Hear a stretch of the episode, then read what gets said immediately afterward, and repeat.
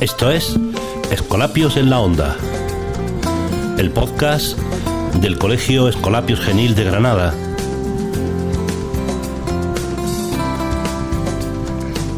Hoy es 15 de diciembre de 2020 y comenzamos la tercera temporada. Quédate con nosotros.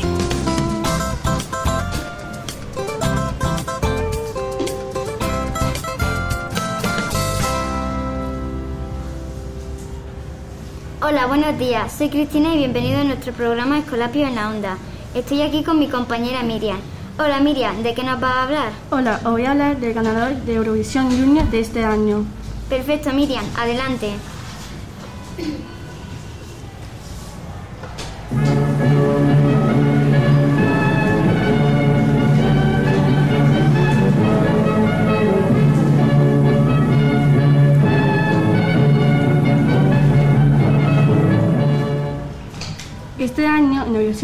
La representante de España es Soleá, con su canción Palante. Esta canción la hizo por todo lo del coronavirus para que la gente no se rinda en estos momentos tan difíciles.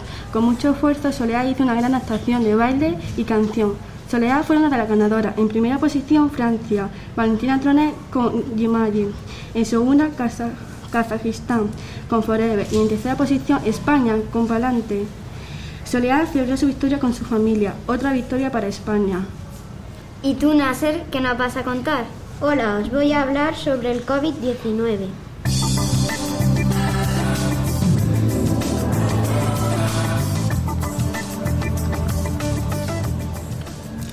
La humanidad ha conseguido en poco más de 10 meses desarrollar la vacuna. Hay tres que son muy prometedoras, pero tienen sus ventajas e inconvenientes. Hoy hablamos de la vacuna de Oxford. Cuando se inyecta la vacuna al ser humano pasa lo siguiente. La célula humana se transforma en, en ARN dentro, dentro del núcleo, es decir, la célula es eh, infectada por el virus y hace que la célula fabrique proteínas virales. La espícula es una especie de llave del virus que es localizada por la célula. Es decir, abre las puertas de la célula y el virus entra y la infecta. ¿Qué es la respuesta inmune?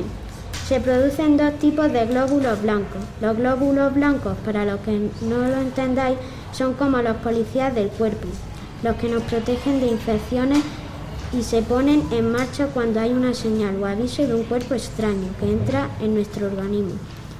Ellos luchan para neutralizarlo y cuando nos ponen una vacuna nos introducen anticuerpos. Estos, cuando el virus entra en nuestro organismo, le dan información de cómo tiene que matar al virus. Son los linfocitos B que crean anticuerpos y los linfocitos T que destruyen las células infectadas.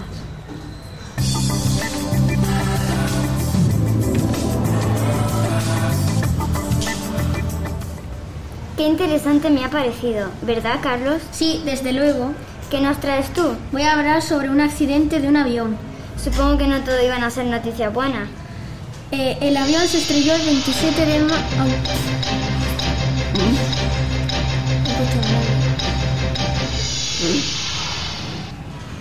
El avión se estrelló el 27 de marzo de 1977 y hubo 583 fallecidos y 61 supervivientes. Ocurrió en España, en el aeropuerto de Rodeos de, en Tenerife. Dicen que es el mayor accidente de avión del mundo. Fueron dos aviones Boeing 747 los que se estrellaron en la pista de aterrizaje. El aeropuerto no era tan bueno como para llevar tanto tráfico. La pista solo tenía una carretera para los aviones. Tampoco tenían luces y donde estaban había mucha niebla. En fin, no era muy seguro. Yo voy a contaros una noticia muy curiosa, un viaje de récord.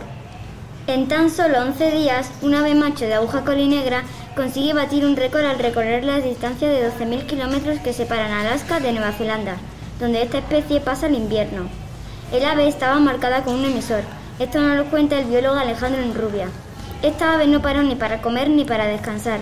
Consiguió cruzar el Océano Pacífico de norte a sur a una velocidad de entre 40 y 100 kilómetros. En 2009, ya otra ave de esta especie, una hembra, batió el anterior récord con 11.680 kilómetros. Los recorridos más largos que es capaz de hacer un ser vivo en la Tierra son los del charrán ártico, un ave marina que, con 100 gramos de peso, recorre unos 80.000 kilómetros al año, desde el Ártico hasta la Antártida. La migración de aves es uno de los fenómenos naturales más fascinantes. Hasta hace poco la mayoría de estos viajes no se conocían bien y había todo tipo de leyendas. Hace apenas un siglo se empezaron a marcar aves con anillas y más recientemente, con el uso de las nuevas tecnologías de GPS, se han podido obtener unos resultados más detallados. De esta forma se ha visto lo extraordinario y maravilloso de estos larguísimos viajes. La naturaleza nunca dejará de sorprendernos, por eso es importante que la cuidemos. Miriam, me parece que tú tenías una noticia de naturaleza, ¿no? Sí, Cristina. Bueno, en realidad una noticia de naturaleza y edificaciones humanas.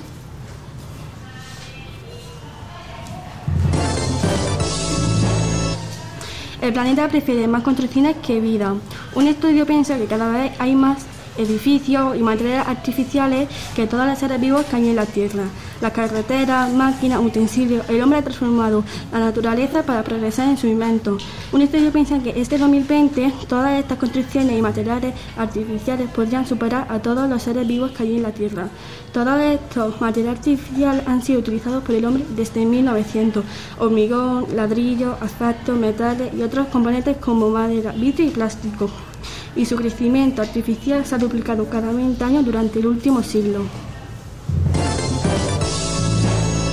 Vale, gracias Miriam.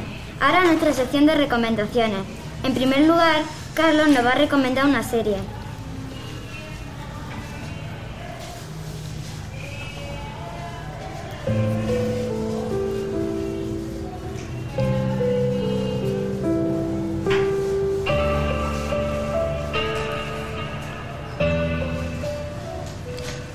Os voy a hablar sobre una serie llamada Naruto, que es muy famosa. Su creador se llama Masashi Kishimoto.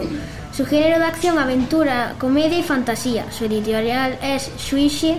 Su primera publicación fue el 21 de septiembre de 1999 y su última publicación fue el 10 de noviembre de 2014.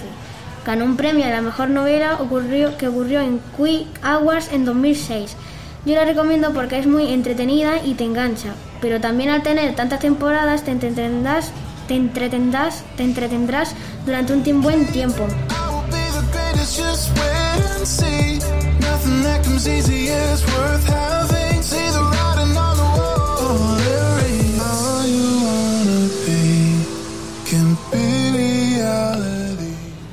Suena bien, Carlos. Y como no podía ser de otra manera, os vamos a recomendar una lectura.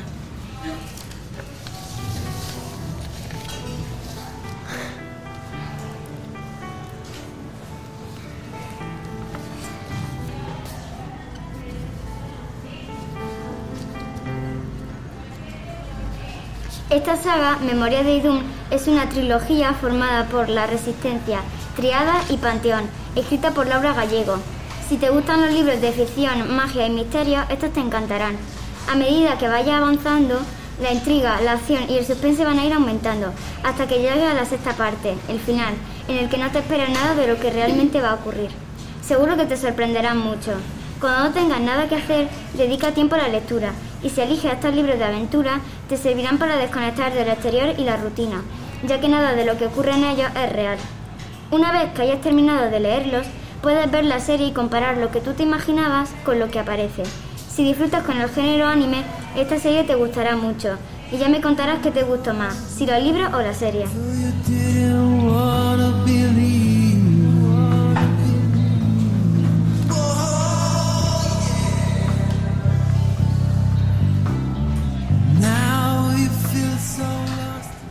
Ya estamos terminando el programa y como corresponde a esta fecha, queremos acabar hablando de Navidad. ¿No es así, Nasser? Sí, Cristina, no se me ocurre mejor manera que terminar hablando de la estrella de Belén.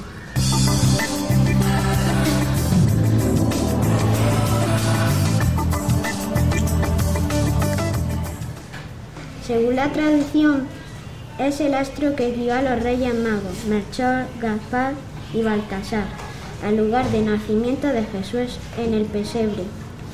Los reyes viajaron siguiendo a una hermosa estrella que se detuvo sobre el lugar del nacimiento, actuando como un GPS, pues este mes eh, de diciembre, desde el día 16 al 25, esta bonita estrella nos da la gran oportunidad de verla, pues hace 800 años que no ocurre este suceso.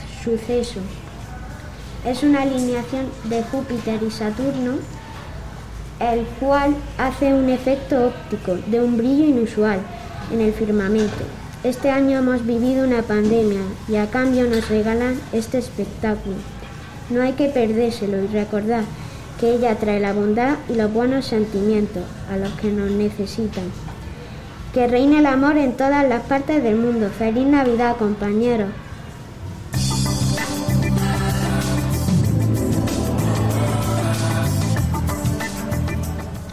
Qué bonito, Nasser. Me encanta acabar este año con estas noticias llenas de esperanza e ilusión.